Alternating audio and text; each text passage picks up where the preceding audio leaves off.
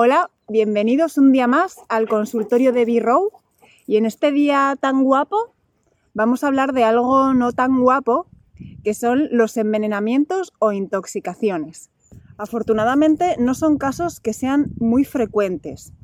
Todos sabemos o hemos oído hablar de casos de gente que pone por los parques u otras zonas cebos envenenados para los gatos de la calle o los perros en el parque. Bueno, esta gente que parece que no tiene ningún otro divertimento en su vida que hacer estas cosas, por decirlo de alguna manera suave. Pero en el consultorio de hoy nos vamos a referir a las intoxicaciones accidentales, aquellas que por descuido o porque tenemos un perro muy curioso o un cachorro recién llegado a la casa que por su conducta exploratoria pues llega a sitios y coge cosas que no debería coger y es cuando se da el accidente. Un veneno o toxina es toda sustancia que produce un efecto perjudicial al ser ingerida, inhalada o al entrar en contacto con la piel o las mucosas. Por lo general hablamos de venenos para referirnos a toxinas que son inyectadas mediante picadura o mordedura de animales, por ejemplo la picadura de una víbora. Y los tóxicos son sustancias químicas obtenidas a partir de plantas, animales o obtenidas artificialmente, como los que encontramos en los productos de limpieza. En realidad, todas las sustancias poseen toxicidad, pero unas tienen más toxicidad que otras. También va a depender de la cantidad de dicha sustancia.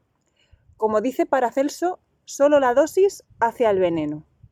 Aparte de la cantidad o concentración de esa sustancia, el efecto tóxico también va a depender del individuo y de la capacidad de sus órganos para metabolizar y eliminar dicha sustancia. Entre los venenos o tóxicos que con más frecuencia nos encontramos en la consulta veterinaria estarían los rodenticidas o matarratas, diversos herbicidas, insecticidas, molusquicidas, el anticongelante, eh, determinadas intoxicaciones alimentarias como con el chocolate, uvas pasas, eh, intoxicaciones por fármacos, drogas, productos de limpieza. Dentro del grupo de los rodenticidas o matarratas hay dos tipos de mecanismos de acción principales.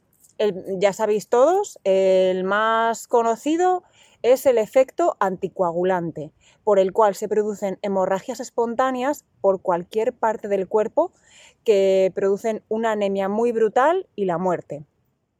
Tuve el caso de un cachorrito que se había dedicado a jugar un día con matarratas, cuyo efecto era este, el anticoagulante y de repente, pues al día siguiente se había puesto a sangrar por la nariz, en principio gotita, gotita de una manera lenta y después cada vez más rápida.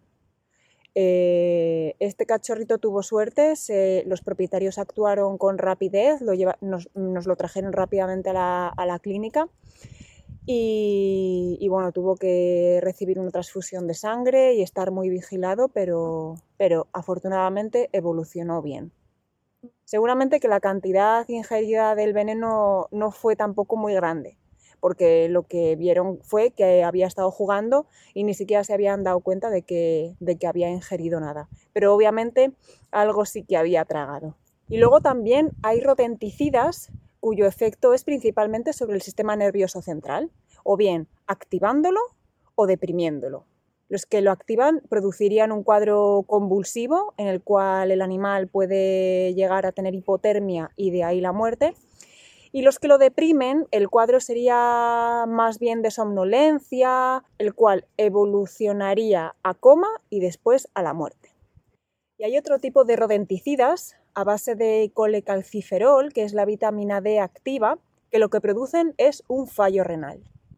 Hay herbicidas e insecticidas que pueden ser utilizados en jardines, en parques, y pueden producir algún cuadro digestivo como vómitos y diarreas que por lo general no suelen ser muy graves. También va a depender obviamente de la cantidad de, de la sustancia ingerida.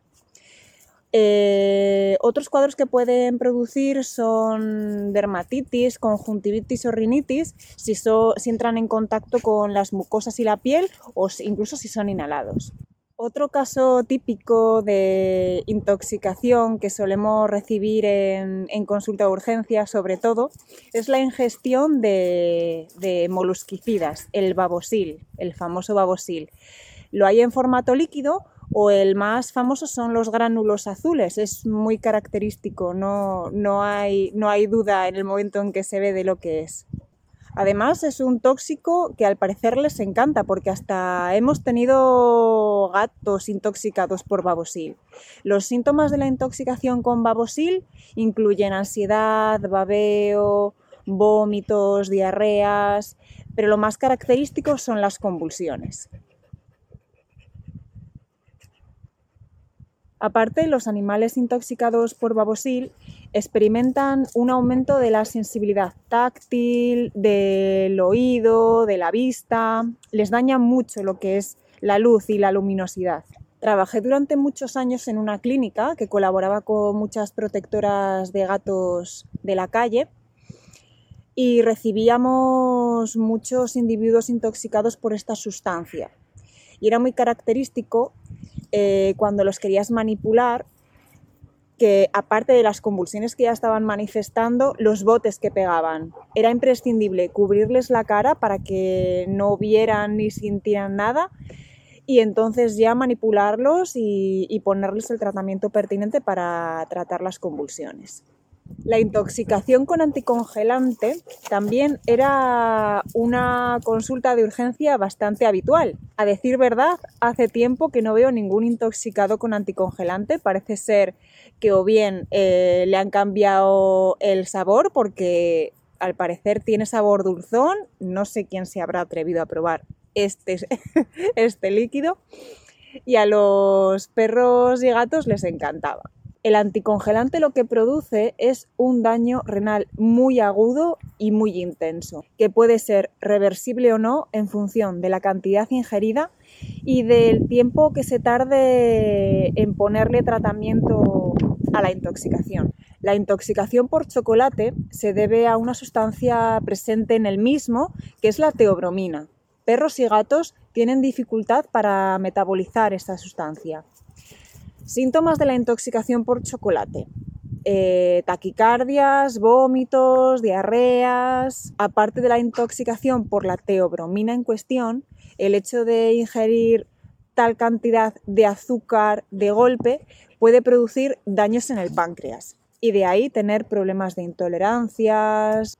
Pero no todos los chocolates tienen la misma cantidad de teobromina. Os voy a dejar por aquí un enlace a una página en la cual poniendo el tipo de chocolate, la cantidad ingerida y el peso de vuestro perro os dice si la cantidad ingerida es tóxica o no para él. Pero bueno, igualmente, eh, independientemente de la cantidad ingerida, obviamente si es muy poquitín, pues el riesgo de problemas va a ser muy mínimo. Pero yo siempre recomendaría que acudáis a vuestro veterinario, sobre todo por el riesgo del daño pancreático.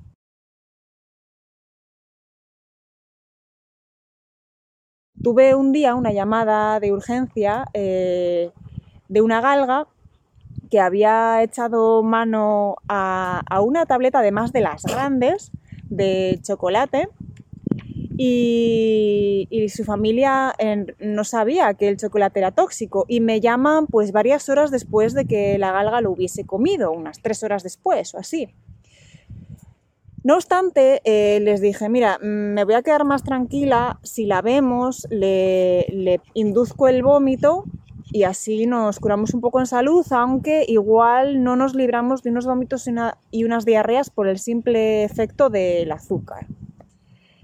Bueno, pues allí que nos encontramos en la consulta, le induzco el vómito y resulta que no solamente había comido el chocolate, sino que había asaltado la basura y, la chica había hecho un caldo con verduras, cebolla, pimiento, tomate.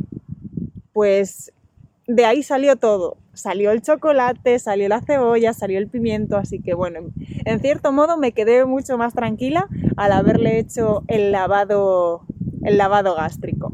Las uvas y las pasas tienen una sustancia que puede producir daño renal, pero la cantidad eh, tóxica de estas frutas no está descrita y también parece ser que la mayor parte del tóxico se encuentra en las pepitas. Pero bueno, aún así yo siempre os aconsejo prevenir y mejor no dárselas. Las intoxicaciones por medicamentos suelen ocurrir por ingestión accidental de fármacos que alguien de la familia está tomando en ese momento. Mm, resulta que el perrito o el gatito eh, coge el blister o se lo encuentra en alguna mesita o lo que sea y empieza a jugar con él y de manera accidental pues se zampa algunas pastillas. Y luego, cuando tú necesitas darles algunas pastillas para tratarles alguna enfermedad o desparasitarlos, resulta tan difícil. No hay quien lo entienda. Con lo que más me he encontrado en consulta es con ingestiones accidentales con benzodiazepinas que producen un estado de adormilamiento en el animal, están como más torpes, adormilados. Y un efecto muy curioso es eh, que les estimula el apetito. Y de repente tienes un animalín que se tambalea de lado a lado, pero que tiene un hambre loca y devora todo lo que encuentra a su lado. Y luego ya todos habéis oído sobre la toxicidad que la aspirina, el ibuprofeno, el paracetamol pueden generar en nuestros animales. Darían sobre todo síntomas digestivos, vómitos, diarreas, con el riesgo de generar úlceras en el tracto digestivo. Y dentro de las intoxicaciones por drogas, lo más común que vemos en consulta veterinaria es la ingestión por marihuana. Ya sabéis que el THC es hepatotóxico por lo general no son intoxicaciones graves. El propietario se suele dar cuenta cuando ya aparecen los síntomas. Se encuentra con el animal también eh, que se tambalea, que está como adormilado, que tiene la pupila dilatada. Puede haber vómitos, puede haber diarrea. Pero claro está, la gravedad del cuadro también va a depender de la cantidad de la droga ingerida. Y entre los productos de limpieza y otros químicos que pueden producir intoxicaciones en nuestros animales está la lejía, el amoníaco, friegasuelos, ácidos, corrosivos, cáusticos, gasolina, antiparasitarios. Bueno, ¿y qué hacer si mi animal se ha comido o tragado algo potencialmente tóxico? En primer lugar, llamar a tu veterinario. En segundo lugar, tener a mano el envase o la etiqueta de aquello que haya ingerido tu animal. Si has presenciado la ingestión del tóxico o cómo el tóxico entra en contacto con tu animal, lo primero hay que evitar que la toxina se siga absorbiendo. Si el tóxico ha entrado en contacto con la piel o las mucosas de tu animal, has de lavarlo rápidamente con abundante agua templada para evitar hipotermias con guantes puestos para que no te intoxiques tú y lavarlo abundantemente durante todo el tiempo que puedas antes de acudir a tu veterinario. Acuérdate después de secarlo bien. Si es una intoxicación inhalatoria, has de coger a tu animal y sacarlo de allí, ponerlo en un sitio ventilado y libre de tóxico. Y si es una ingestión, hay que inducir el vómito lo antes posible. Lo ideal es que lo realice el veterinario con fármacos específicos para ello o realizando un lavado orogástrico, porque hay veces que te pongas como te pongas, no vomitan. Si estamos a más de una hora de distancia del veterinario, podemos intentar provocar el vómito nosotros en casa con peróxido de hidrógeno al 3%, no más, que es el agua oxigenada a razón de un mililitro por kilo. Si después de 10 minutos no ha vomitado, podemos repetir otra dosis. Pero si tras esta segunda dosis no vomita, no dar una tercera. Acudir rápidamente al veterinario. Sí o sí, ir al veterinario, porque la administración de agua oxigenada podría provocar vómitos repetidos y mucha irritación gástrica. Y el veterinario nos dará solución a eso. Aparte hay que tener mucha precaución con el agua oxigenada en perros muy pequeños y en gatos. Así que la primera opción siempre, siempre ir al veterinario. No se recomienda la sal para inducir el vómito porque produce una irritación orofaringea muy grave, aparte que puede dar gastritis y una más que probable diarrea asociada. Prohibidísimo inducir el vómito en ingestión de derivados del petróleo, ácidos corrosivos, lejía por el efecto irritativo que tiene sobre el esófago y el riesgo de neumonía por aspiración. Desde luego tampoco intentar inducir el vómito en animales con depresión del sistema nervioso central, dificultad respiratoria, con convulsiones. La inducción del vómito puede tener poco efecto en tóxicos con propiedades antieméticas como las benzodiazepinas o la marihuana. Pero bueno, por lo general la intoxicación con estas sustancias se suele ver una vez que aparecen los síntomas y ahí ya inducir el vómito no sirve para mucho. Si no hemos visto el momento de ingestión del tóxico, pero nuestro animal presenta síntomas y sospechamos que ha podido ingerir alguno, igualmente es muy interesante tener a mano el envase y la etiqueta de todo lo que sospechemos que se haya podido comer y tan pronto como podáis acudir a vuestro veterinario y él decidirá el procedimiento más adecuado para vuestro animal. Si ha vomitado en casa, una muestra de ese vómito puede ayudar para detectar la sustancia tóxica ingerida. En ingestiones de lejía, por ejemplo, se le pueden dar a beber grandes cantidades de agua templada para diluir el contenido gástrico antes de acudir a vuestro veterinario. En el caso de la ingestión de cáusticos o amoníaco, la indicación sería administrar claras de huevo con agua templada. Aunque a decir verdad, las intoxicaciones con estas sustancias suelen darse de manera diluida y no con el producto puro. Pero bueno, aún así hay que tener muchísimo cuidado con dónde se dejan este tipo de sustancias en la casa. Sobre todo si tenemos cachorros en la casa o perros muy curiosos y con síndrome de aspiradora. En estos casos y en ingestiones de menor calibre, también podemos utilizar el carbón activado. Por ejemplo, si se ha comido una pequeña cantidad de chocolate o de cebolla o de cualquier otro tóxico. El carbón activado lo puedes encontrar en farmacias. Es un polvo negro que se ha de diluir en agua. Tiene propiedades purificantes y detoxificantes. Capta las toxinas que se encuentran en el tracto digestivo y las elimina con las heces. No te asustes si las heces de tu perro al dar de carbón activado son negras. Es normal. La dosis sería de un gramo por kilo disuelto en agua. La administración del carbón activado se puede dividir en pequeñas tomas, pero tu veterinario te guiará según sea el caso. Esto de las intoxicaciones en realidad no es algo que ocurra muy a menudo y cuando se dan no suelen ser cosas de gravedad. Pero claro, siempre hay que tener la precaución de tener todas estas sustancias alejadas de nuestros animales. Y también viene de gran ayuda el saber qué se puede hacer y qué no se debe hacer en estos casos. Pero ya sabéis, si alguna vez tenéis un susto de estos, avisar primeramente a vuestro veterinario y podéis intentar hacer alguna de las cosas que os he comentado en este consultorio antes de acudir al profesional pero siempre, siempre os aconsejo que acudáis a él. Pues aquí ya concluye el consultorio de hoy. Espero que os haya gustado y pronto volveré con más información de utilidad. Hasta luego.